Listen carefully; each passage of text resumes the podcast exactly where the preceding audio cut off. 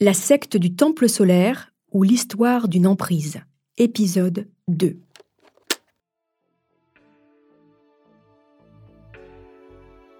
Pendant dix ans, l'ordre du Temple solaire attire de nombreux adeptes dans une dizaine de pays, tous persuadés de rejoindre une nouvelle famille, plus en accord avec leurs valeurs. Ils sont de plus en plus nombreux à grossir les rangs de la secte qui promet une vie meilleure, plus saine et plus fraternelle.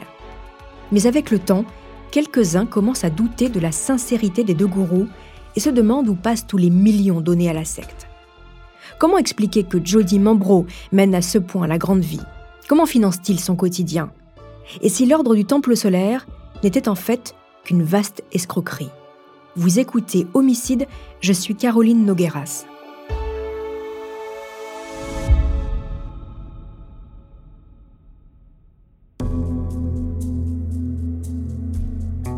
Jusqu'au début des années 90, donc, l'ordre du Temple solaire attire de nombreux membres. Ils sont désormais près de 600 à travers le Canada, la Suisse et la France.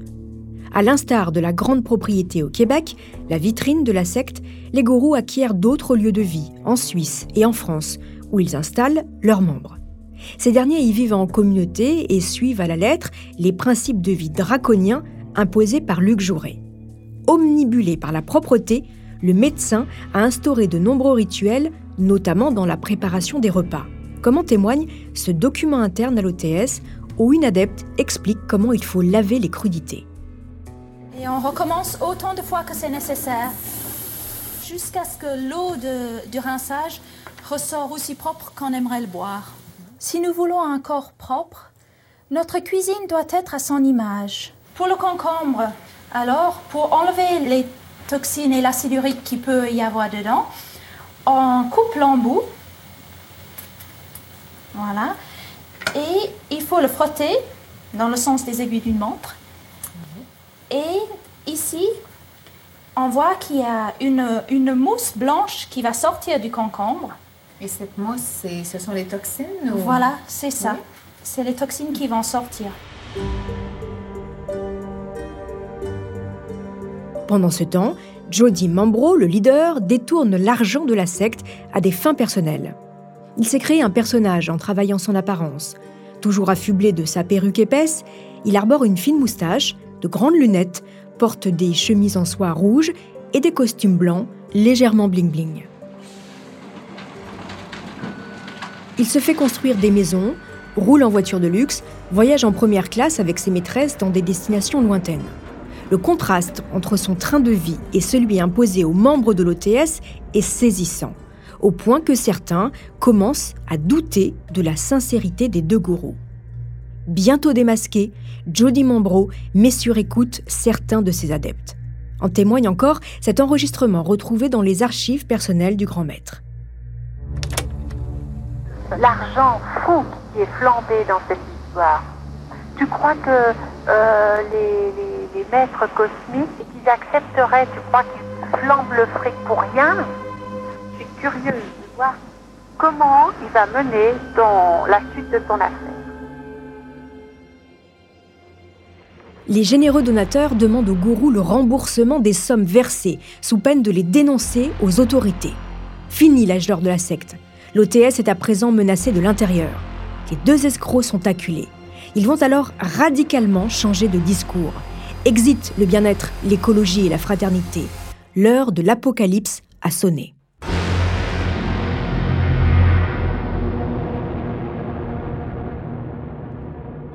Jody Mambro et Luc Jouret vont construire de toutes pièces une nouvelle théorie.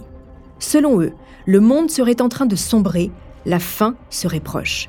Pour être sauvés du chaos, les adeptes de l'OTS doivent absolument transiter vers une autre planète qui s'appelle Sirius. Et pour ce faire, il n'y a qu'un seul moyen, mourir afin de renaître sur ce nouveau lieu de vie. Les gourous sont en train de poser les bases de l'assassinat collectif. Dans un discours millimétré, Luc Jouret annonce l'apocalypse. Alors que nous vivons en pleine apocalypse, nous vivons la période de la transmutation fondamentale de notre humanité qui doit mourir pour renaître, nous devons plus que jamais intégrer les données, je dirais, de la parabole du Christ qui disait que si le grain ne meurt, il ne peut pas porter engendrer un épi prochain. Nous, nous sommes obligés de mourir pour renaître. Pour mettre à exécution leur plan macabre, ils doivent trouver des armes et de l'argent. Luc Jouret poursuit ses conférences à travers le monde, toujours à la recherche de gros poissons à mettre dans ses filets. Jean-Pierre Vinet est un adepte de l'OTS. Il est canadien et travaille pour une société qui détient le monopole de l'énergie dans le pays. Par son intermédiaire, Jouret s'introduit dans cette entreprise et y organise de nombreux séminaires auprès des hauts dirigeants. Malgré les discours de Jouret qui commencent à introduire la notion d'apocalypse, plusieurs dizaines de cadres sont séduits et rejoignent l'organisation. Mais rappelez-vous, les gourous doivent trouver des armes pour tuer les adeptes. Jouret va alors commettre sa première erreur et mettre la police canadienne à ses trousses. Le médecin a chargé Jean-Pierre Vinet de lui trouver des armes. Justement, parmi les membres canadiens de la secte, il y a un collectionneur d'armes, Herman Delorme. Jean-Pierre Vinet lui demande s'il peut lui en prêter une. L'adepte, sans réfléchir, accepte et se rend dans la tour avec un pistolet dissimulé pour la livrer à Vinet. Trois semaines plus tard, Jean-Pierre Vinet demande à Herman trois pistolets, et si possible avec des silencieux. Il ne faudrait pas alerter le voisinage. Herman s'exécute et recherche les armes demandées. Il se rapproche alors d'un petit trafiquant d'armes qui est en fait un agent double. Delorme est dénoncé à la police canadienne et mis sur écoute téléphonique. Les enquêteurs canadiens remontent ainsi jusqu'à Jody Mambro et Luc Jouret et découvrent l'existence de la secte de l'ordre du Temple solaire. Mais les policiers canadiens qui n'ont jamais entendu parler de cette organisation ne comprennent absolument rien aux conversations apocalyptiques qu'ils entendent. Ils sont focalisés sur les armes. Écoutez un extrait des conversations téléphoniques entre Jouret et une adepte de la secte un an avant le terrible drame. Est-ce que tu sais tirer au pistolet? Oui. C'est vrai? Oui, j'ai mon permis de part d'armes. Ah bon? Est-ce que tu peux t'entraîner au tir? Vite. Oui.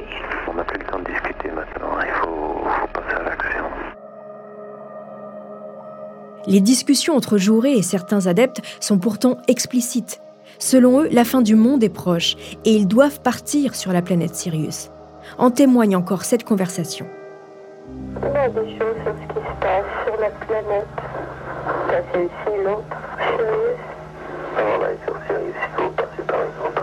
En fait, il il faut absolument sortir de l'humain et accepter que je sache. On, on vivra quelque chose de fabuleux de l'autre côté. Fabuleux. Les policiers canadiens auraient-ils pu éviter le drame qui va se jouer? Quoi qu'il en soit, Luc Jouret est uniquement condamné pour trafic d'armes. Il paye une amende et quitte tranquillement le Canada. Il n'y reviendra plus jamais. La fin de l'OTS est proche. À l'automne 1994, les deux gourous décident qu'il est temps de faire le grand voyage, mais ils veulent d'abord se débarrasser des traîtres.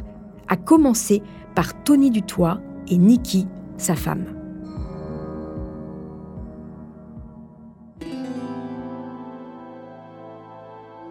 Pendant 15 ans, Tony Dutoit a été le maître des effets spéciaux de la secte, à la botte de Jody Mambro. L'enfant cosmique et l'épée qui s'allume sur la gorge de Dominique Bellaton, c'était lui. Les apparitions d'êtres supérieurs dans le temple, lui aussi. Il s'agissait tout simplement d'une mise en scène enfantine, avec la complicité de la femme de Jody Mambro, qui, perchée sur un tabouret, jouait le rôle d'être surnaturel. Toujours est-il qu'après 15 ans de bons et loyaux services, les Dutois fuient la secte en révélant les supercheries aux adeptes. Ils s'installent à Morenate, au Québec. Quelque temps plus tard, Niki Dutoit donne naissance à un petit garçon qu'il prénomme Emmanuel. Pour Johnny Mambro, c'est la trahison ultime. Cet enfant, c'est l'antéchrist. Il doit mourir avec ses parents.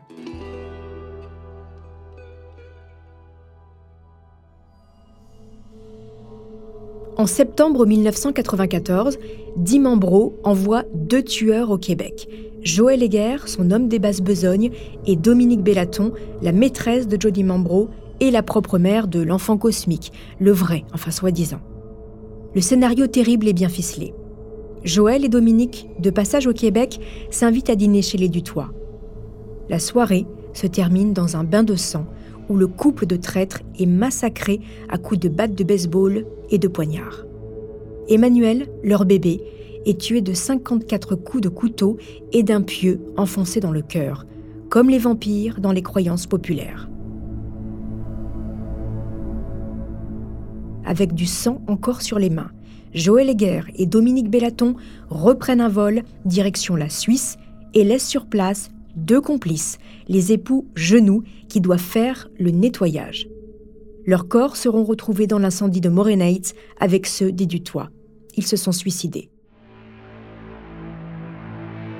Le 4 octobre 1994, Joël Heger et Dominique Bellaton arrivent à Chéry, en Suisse, où ils ont rejoint Luc Jouret et une partie des adeptes, ceux considérés comme des traîtres. Pour les attirer, les gourous les ont convoqués à une réunion portant sur les finances de la secte. Mais pendant le dîner, le piège se referme sur eux. Un puissant somnifère leur est administré, puis ce sera l'exécution d'une balle dans la tête. Les meurtriers sont Joël Heger et probablement Luc Jouret.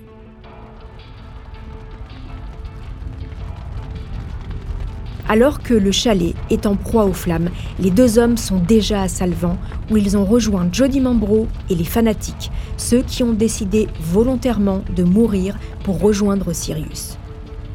Sur les dernières images des membres de la secte, tournées à Salvan par Jody Mambro et retrouvées dans les décombres du chalet, on y voit les adeptes autour d'un repas chanter et lever leurs verres avant de s'écrouler les uns après les autres sur la table.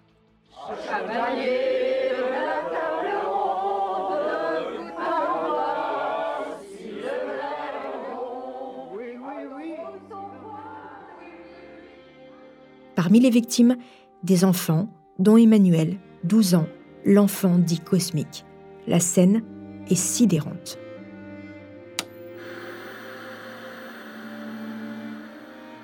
Le lendemain, le 5 octobre 1994, derrière leur écran de télévision, Français et Suisses découvrent horrifiés l'existence de l'OTS.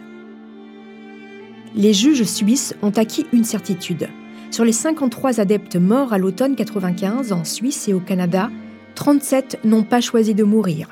Ils ont été assassinés. Quant à Jody Mambro et Luc Jouret, ils se sont suicidés à Salvan avec une partie de leurs adeptes.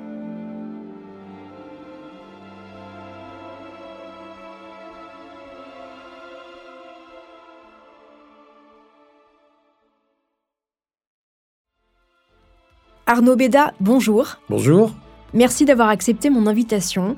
Vous êtes journaliste basé en Suisse. Vous avez écrit avec Gilles Boulot et Bernard Nicolas le livre L'ordre du Temple solaire, les secrets d'une manipulation, paru chez Flammarion. Et vous avez récemment participé à un documentaire sur TMC, l'OTS, l'enquête impossible. Avant de revenir, Arnaud, sur ces deux premiers massacres, comment vous vous retrouvez, jeune journaliste, à courir cette affaire? C'est le hasard, c'est le hasard total. Je travaillais dans un magazine, un hebdomadaire suisse. J'habitais à l'époque euh, à Évian, donc je prenais le bateau euh, tous les matins pour me rendre dans ma rédaction à, Lausanne. Et ce jour-là, je me mets pas en retard, mais presque, vu que je prends un café sur les quais d'Ouchy, euh, sur le petit port de Lausanne. Et puis j'arrive à la rédaction à 9h moins le quart, 9h, et là j'ai le rédacteur en chef qui me tombe dessus et qui me dit Mais tu étais où? Et je lui dis Mais j'étais sur mon bateau. Il faut se remettre dans l'époque, nous n'avions pas de portable, euh, enfin les moyens de communication étaient totalement différents de ceux d'aujourd'hui. Et puis il me dit Il y a des dingues qui se sont fait péter le caisson euh, à Chéry et à Salvan. Alors, comme tu n'étais pas là, j'ai envoyé une équipe en Valais, une équipe dans le canton de Fribourg, et toi, tu restes ici à faire le suivi. Donc, sous-entendu, à faire les choses ingrates. Et puis, la matinée s'écoule, et sur le coup, juste avant midi, on avait France Info d'un côté et la radio suisse romande de l'autre, et on entend qu'il y a un massacre au Canada, à Maui Nights. Et je regarde mon, collègue vis-à-vis -vis de moi, et je lui dis, ça, c'est pour moi. Et voilà, et c'est comme ça que ça commence. Moi, je rate l'affaire au début, et puis je suis sauvé par, par le Canada. Et vous partez au Canada Et je pars dès le lendemain matin sur le fameux vol 134, et je fais un Zurich-Montréal, et j'arrive tout de suite. Donc, le, ça devait être le 6 octobre 94, j'arrive à, à Montréal. J'ai parlé des vidéos juste avant euh, la mort à Salvan où on voit Luc Jouret, Jody Mambro, le tueur de Moray Knights et les adeptes les plus fanatisés qui chantent, trinquent avant de s'endormir. Cette vidéo, elle est complètement dingue et c'est vous, il me semble, Arnaud, qui l'avez retrouvée. Racontez-nous. Alors, pour être tout à fait exact, je ne l'ai pas retrouvée, c'est moi qui ai eu l'information la première information que cette vidéo existait. Donc c'est les enquêteurs qui l'ont retrouvée. C'est les enquêteurs qui l'ont retrouvée euh, dans les ruines fumantes de Salvan en Suisse et les policiers canadiens avaient une copie. Et j'ai appris de fil en aiguille que ce document existait. Alors évidemment, je voulais par tous les moyens me le procurer pour pouvoir le publier. Alors depuis, il y a eu prescription, ce document a été diffusé, notamment dans l'enquête impossible. Mais je suis le premier à avoir pu le voir avoir eu vent de cette cassette, avoir pu voir cette cassette et avoir pu la décrire. Et j'avais fait un article euh, à l'époque dans le journal du dimanche, dans le JDD. C'était paru en première page pour dire que Dimambro avait filmé les, derniers instants de la secte. Elle est assez dingue cette vidéo parce que on comprend à quel point il y a un phénomène d'emprise, c'est-à-dire que ils sont euh, joyeux et gais à l'idée de mourir. C'est quand même ce qu'on voit dans, dans, cette scène. C'est ça, et on voit surtout cette séquence tout à fait saisissante où Camille Pilet, qui était un des financiers de, de l'ordre, hein, qui travaillait dans la haute horlogerie à Genève, qui était multimillionnaire, à côté de Luc Jouret, qui essaie d'entrer en contact avec les esprits, avec les maîtres. Et puis qui lui dit, mais j'y arrive pas, j'y arrive pas. Et Jouret lui dit, mais concentre-toi, tu vas y arriver. Et puis tout à coup, on le voit tomber en somnolence pour ne plus jamais se, réveiller. C'est vraiment ça. On s'est dit, mais qu'un truc pareil existe, c'est déjà que ça ait eu lieu et que ça a été filmé. Bien sûr. Euh, et cette cassette, en fait, aurait sans doute dû brûler dans les, dans les ruines de, du chalet de Salvan. On se demande pourquoi Dimambro a filmé en sachant que cette cassette elle devait être détruite par, par l'incendie. Comment on peut également expliquer cette fanatisation, je pense, je pense qu'on peut utiliser ce terme, au point d'aller tuer de leurs mains des innocents? Là, je parle de Morenay, c'est justement où vous êtes allé. Euh, euh, il y a euh, deux personnes, quatre personnes en réalité, qui partent à Morenay pour aller tuer euh, un couple et le bébé euh, qui sont considérés comme euh, des traites. Je rappelle quand même la violence de, de, cette mort avec un bébé qui est poignardé avec un... En plein cœur, avec, un pieu, avec un Alors, comment, vous qui avez longtemps travaillé sur cette affaire, on peut expliquer ce phénomène d'emprise? Ben, On, l'explique, regardez les, événements pas si lointains. du Bataclan, des terrasses, du Stade de France. comment se fait-il que des gens fanatisés en arrivent à aller tuer des innocents? Euh, de sang-froid, euh, en étant persuadés de la justesse de leur foi, je mets foi entre guillemets.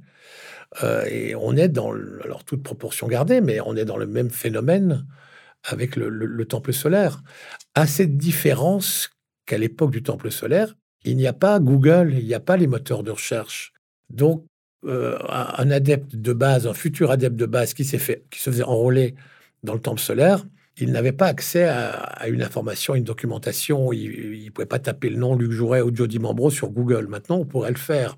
Et puis, on pourrait se rendre compte par soi-même que, bon, attendons, attendez, là, je ne mets pas les pieds, quoi. C'est, ça sent pas bon. Donc, c'est un peu l'excuse qu'ont ces braves gens. Et je me souviens d'une anecdote qui m'avait été racontée par une ex-adepte. Elle va avec une, avec une copine voir une conférence de, de, de Luc Jouret.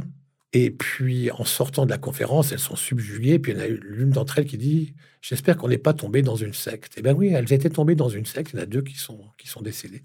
Mais on les avait attirées par des cours sur le développement personnel, ou alors des fois c'était du yoga, ou alors des fois c'était des choses, euh, l'homéopathie, enfin des thèmes un peu. Euh, euh, le, comment la, porteur à l'époque. Oui, la culture biologique aussi. Hein. ils étaient écologistes euh, avant l'heure dans le temple solaire. Euh, donc voilà, tout ça, c'était une manière d'un peu d'attraper le gogo. Et puis voilà, ils plongeaient dedans. Puis après, c'est la dynamique de groupe. Ça a été décrit déjà par des, par, des personnes comme Boris Cyrulnik, qui ont très très bien décrit le, phénomène de groupe ou le, comment la, la pensée paresseuse. Après, on ne pense plus, on est dans un groupe et on se laisse entraîner.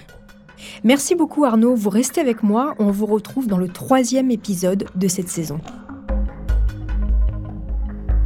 Pour l'heure, 53 adeptes sont morts.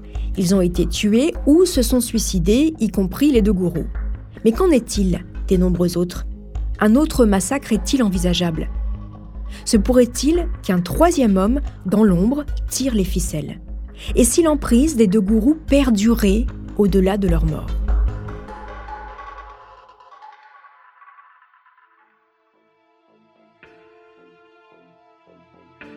C'est ce que je vous raconterai dans le troisième épisode de cette saison consacré à l'ordre du Temple solaire.